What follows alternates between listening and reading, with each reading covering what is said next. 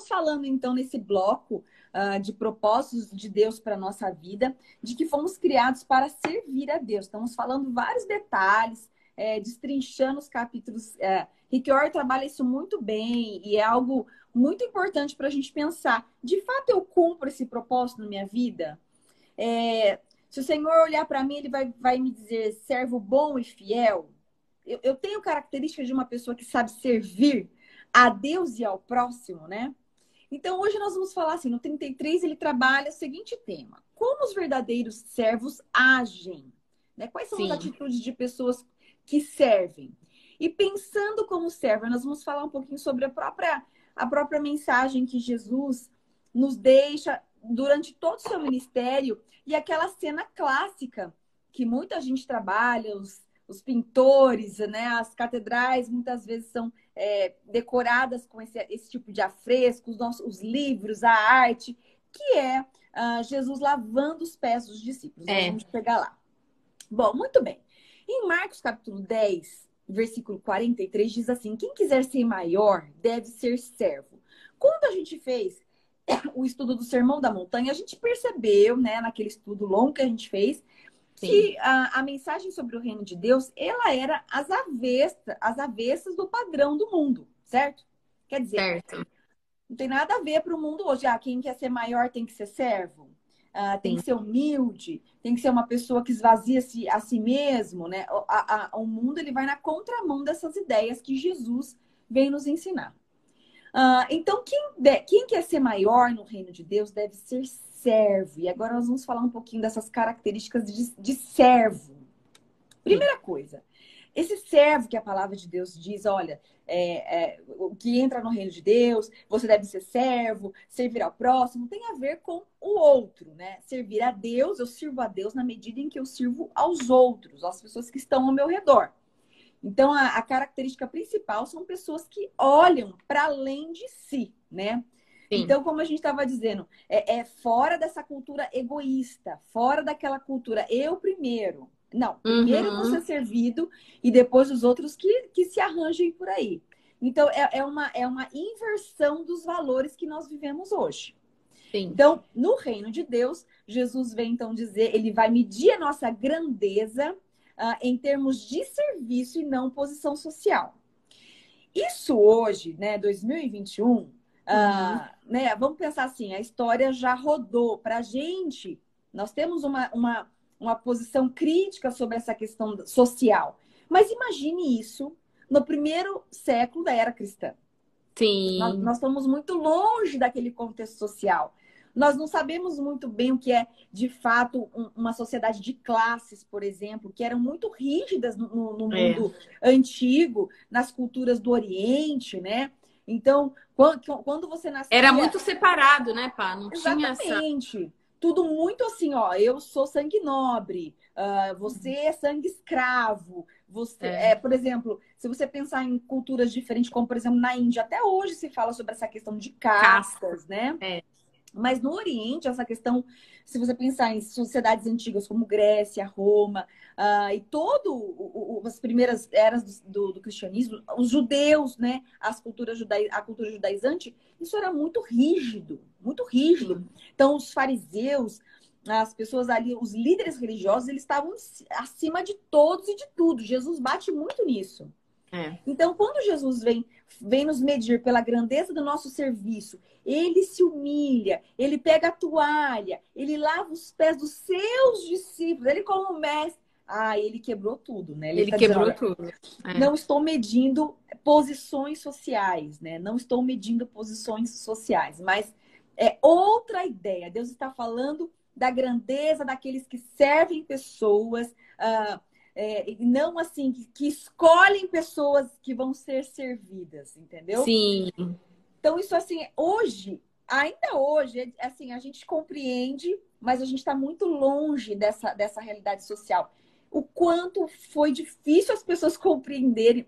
Não foi compreendido na prime no primeiro século. Até os discípulos ficaram meio, meu, o que, que ele está fazendo? Mas como assim, né? Os Sim. discípulos o tempo todo, eh, Jesus estava ensinando eles o tempo todo e estava chamando a atenção deles o tempo todo. Porque ele dizia: Olha, eu estou ensinando isso para vocês há tanto tempo, vocês não aprenderam ainda?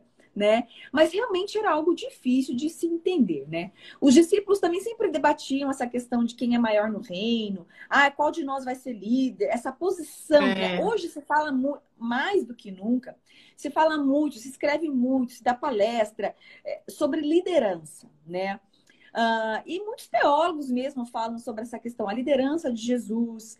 Mas Jesus não se, não se auto é, é, denomina como um líder, mas ele diz que ele, ele veio servir, ele se diz, diz de uma pessoa serva. Ele uhum. é um uhum. servo. Essa ideia de servo simples e puramente, né? Jesus se diz assim. Os, os teólogos e, e todas essas ciências estão estudando sobre liderança e falam muito sobre liderança mas se fala muito pouco sobre é. como Jesus ele revolucionou a história através de um coração de servo. E é isso que importa. Quando a Bíblia está falando Sim. sobre servir, Jesus, o maior servo, tem pessoas que trabalham em obras sociais, trabalham em igreja, fazem, fazem, fazem, mas não a vida inteira não vão desenvolver um coração de servo. Eis aí é o coração. questão. Para mim, para vocês que estão ouvindo, e é o que Jesus vem nos ensinar, né? É, quando a gente viu lá, por exemplo, Sermão do Monte, quando a gente estava falando sobre aquelas questões das, das orações, dos, dos jejuns, que Jesus estava questionando as intenções dos corações. É a intenção. Então, então isso tem a ver, é, servir tem a ver com o seu coração ser sondado diante de Deus e ver as suas mais puras intenções, né? Você esvaziar-se como Jesus fez, esvaziou-se a si mesmo e tornou é, forma de servo. Sim. E sabe, essa questão de coração de servo, nós vamos falar um pouquinho sobre algumas características. Mas é interessante hum. pensar que como essa forma de ser influencia todas as instâncias da sociedade. Então, influencia a sua postura no seu trabalho, influencia. Você já viu aquelas pessoas que estão assim? Tem gente que fala assim: ó, fulano de tal é pau para toda obra. Fulano de tal, é. você chamou, ele já está fazendo. Não, fulano de tal é muito proativo. Fulano de tal, né? Fulano de tal resolve tudo. São pessoas que são dispostas, né? Uhum. E, e, você já percebeu que como você, as pessoas já são, elas são assim carimbadas, né? Aquelas pessoas que são mais so, é, mais servas mesmo. Elas estão ali para. É. Elas pensam mais nos outros, elas fazem mais pelos outros, né? As mães têm muito esse coração de servo. Elas estão o tempo todo servindo aos filhos, hum, aos sim. esposos, a, a, aos pais, ao sogro, hum. à mulher na sua cultura, e aí, bom, enfim, nem vamos abrir aqui um leque muito, muito maluco, é. mas elas, elas já foram é, é, é educadas a ter mais esse estilo, né? Claro que isso não é só para mulher, isso é para todo mundo, é para homem, para mulher, e, e, essa, esse coração de servir ao próximo, de olhar para o próximo, ver ele está precisando de mim, eu vou fazer algo, é para homem e para mulher, é para todo mundo.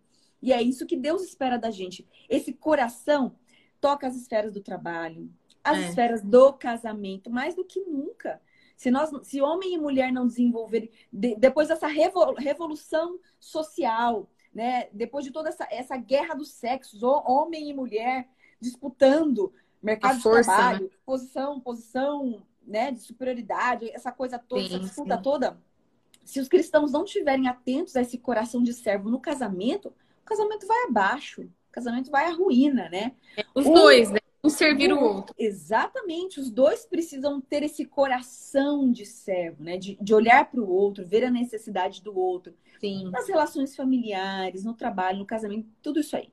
Muito bem. Como é que nós sabemos que nós possuímos um coração daqueles que servem, daqueles que são pessoas dadas a fazer as coisas acontecerem, por exemplo? À disposição. Os verdadeiros servos são dispostos a servir.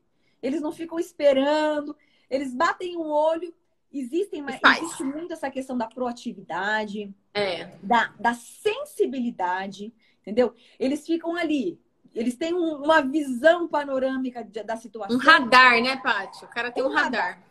Exatamente, né? O Onde está precisando tem... de ajuda, né?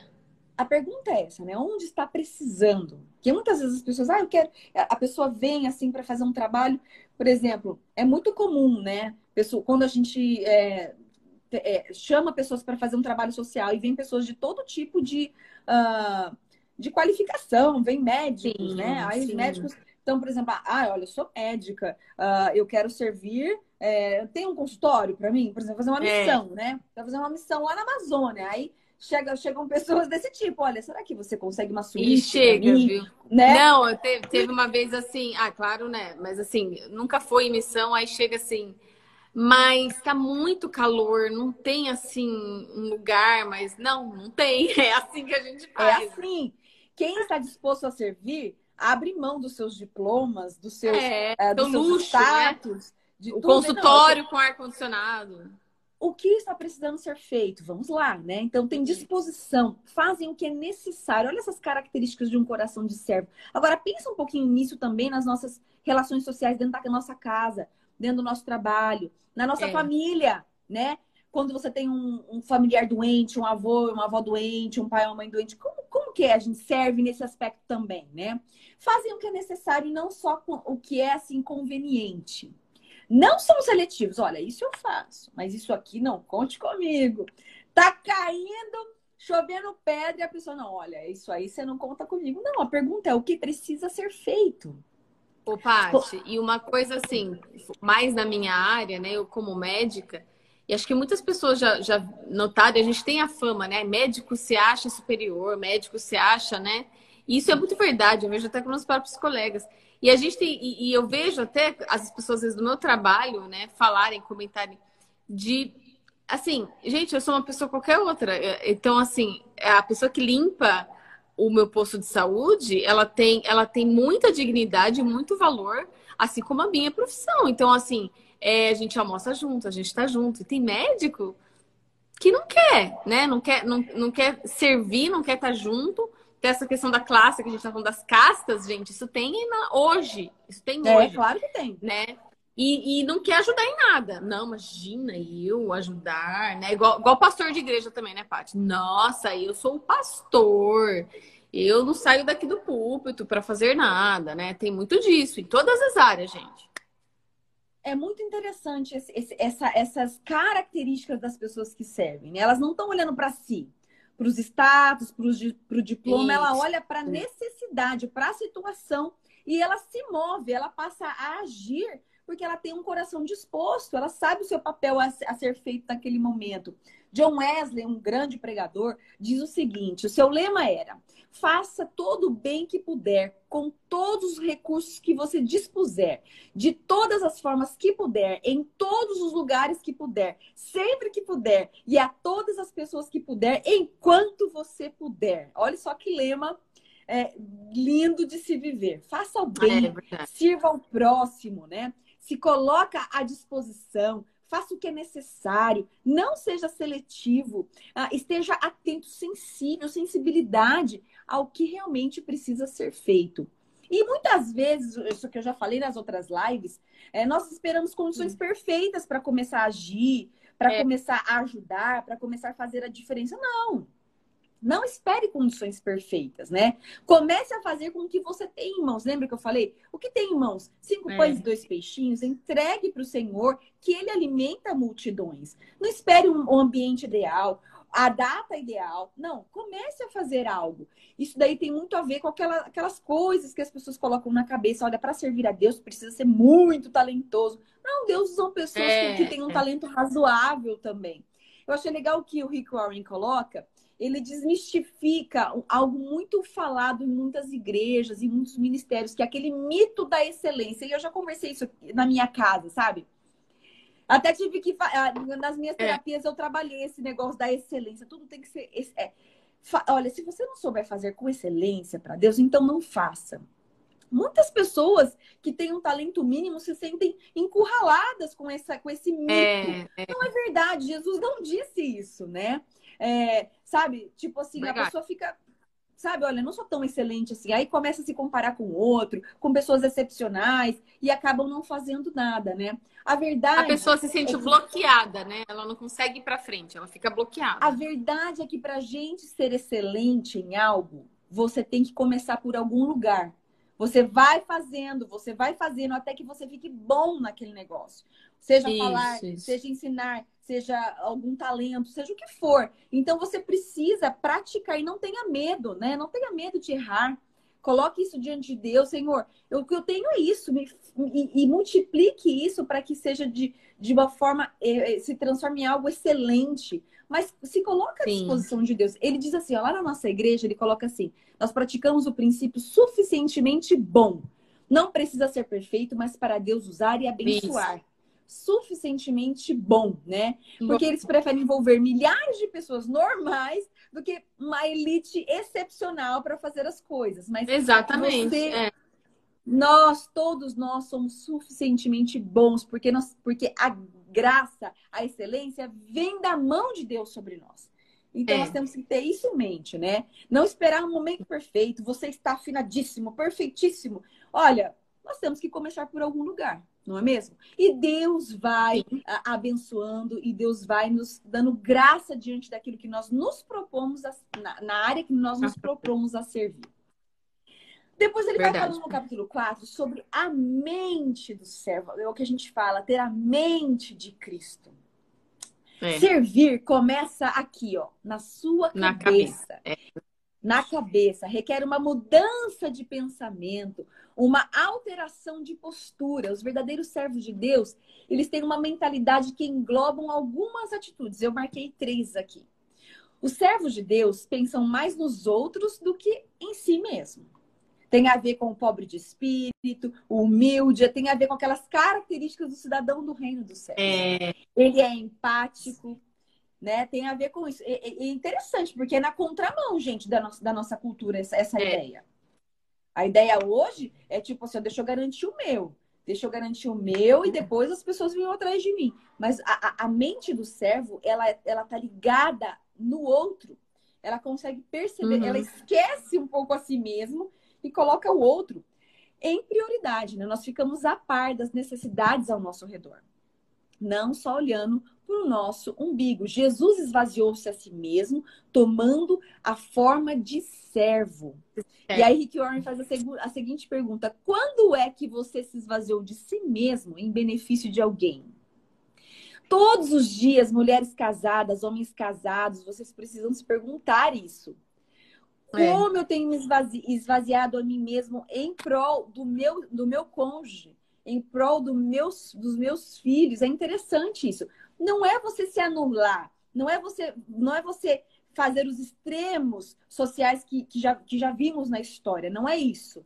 Mas o esvaziar-se a si mesmo, ele tem um sentido como Jesus fez. É de você colocar o seu coração na necessidade do outro, é você se doar para o outro. Muitas vezes, Sim. gente, como, nós, como nossos, os ensinamentos hoje sociais e relacionais estão egoístas.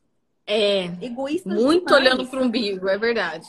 A gente precisa ter o um equilíbrio, porque nós devemos amar ao próximo como a nós mesmos. Então, nós temos que ter amor próprio para amar ao Isso. próximo. Mas está desequilibrado, né? Está muito desequilibrado. É o equilíbrio que falta. A pessoa é, não, tudo sou eu, tudo sou eu, mas também tem que ser, né? Tem o é equilíbrio. claro que, que, que o ser humano tem que se valorizar, é claro que ele tem que se amar, ele tem que se cuidar. Se, se ele não cuidar de você mesmo, quem é que vai cuidar? Você tem que quem cuidar vai cuidar, de você mesmo. É.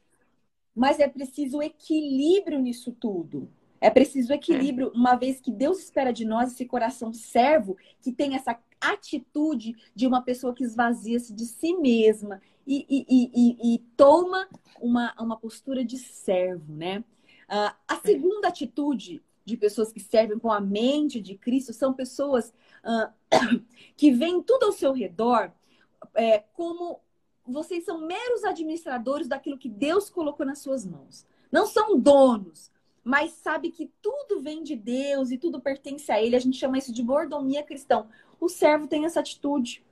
Quando nós vimos lá na vida de José, José foi servo quando foi prisioneiro no Egito, foi servo na casa de Potifar, foi servo lá quando foi ajudar o carcereiro na prisão. Foi servo até o final. Foi servo. Do, foi, quando ele foi colocado como maioral no Egito, ainda assim serviu a sua família, que fez tudo aquilo com ele, né? Quer dizer, o Sim. serviço anda junto com a administração. É muito interessante isso. Deus é espera é que nós sejamos dignos de confiança nas duas coisas. a, a, as pessoas que servem com a mente de Cristo têm isso muito na sua mente. Nós não somos donos de nada. Nós estamos aqui cuidando Sim. daquilo que pertence a Deus, né?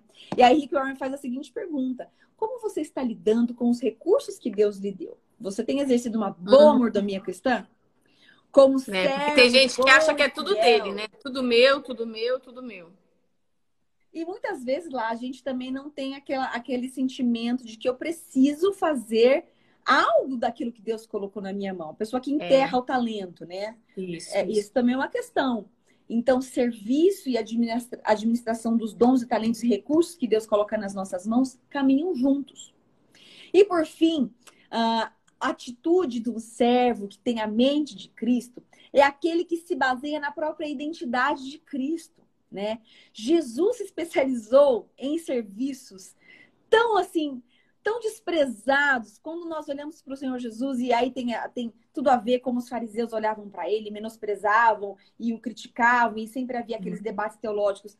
É o, é, é o mestre que lava os pés dos seus discípulos. É, é aquele que traz as crianças para, para um ambiente de é. ensino. As crianças eram. Crianças e mulheres eram excluídas da sociedade. É. Jesus abraça os pequeninos, Jesus conversa, cura, toca, conversa com mulheres. Isso é fantástico, né? Ai. Jesus, é, ele, ele alcançava e, e, e, passeava, estava presente onde, onde os leprosos estavam. Os, os leprosos eram excluídos da sociedade, porque podia virar um contágio, uma epidemia, né? Então, Jesus, ele, ele, ele se faz servo, ele se esvazia a, a, a, si mesmo, porque ele mesmo diz que ele veio para servir, servir. Uhum. Então, nós temos que nos identificar com essa natureza de Cristo, né? Nos lembrarmos que pela graça nós somos aceitos. Então, nós não temos que provar o nosso valor para ninguém. O nosso valor Sim. está em Cristo.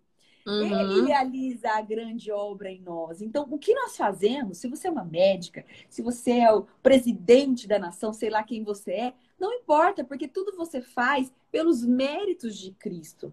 Você se assemelha a ele, você se identifica, ele sendo rei, ele sendo Deus, esvaziou-se a si mesmo e se fez homem, tornando é, é, forma de servo, servo. se humilhou e, e cumpriu o propósito de Deus para sua vida.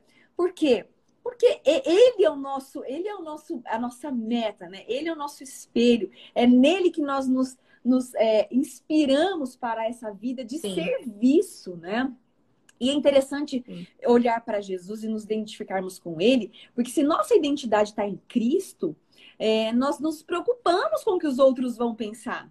Nós não, nós, não, uhum. nós não nos preocupamos com isso. Essa questão da autoestima, né? Jesus, quando pega a toalha e vai lavar os pés, você acha que ele está preocupado? Ah, o que vão pensar não. de mim? Não. O que vão pensar? É. Exatamente, por quê? Porque ele tinha clareza do seu chamado e ele tinha clareza do seu propósito. Às vezes falta muito isso pra gente.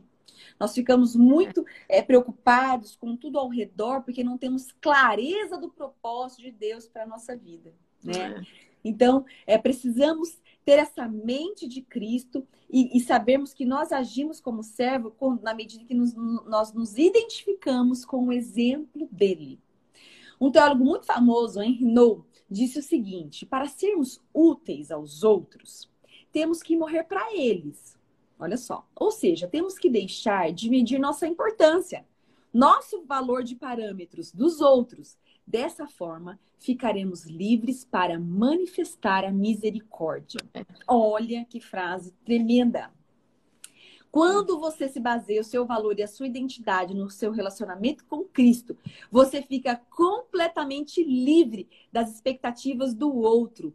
Isso permite que você sirva muito melhor, com mais profundidade, com mais maturidade. Nos tornamos uhum. livres para servir como o Senhor Jesus nos ensina a servir. Isso é tremendo, isso é tremendo. É. Já imaginou? Ele termina dizendo o seguinte: já imaginou o que poderia acontecer se 10% dos cristãos do mundo levasse a sério seu papel e propósito como servos? Né? Seria uma grande imagina, revolução imagina. social. Um exército grande... de servos. Seria uma grande revolução social. Mais uma frase boa aqui. As únicas pessoas realmente felizes são aquelas que aprendem a servir.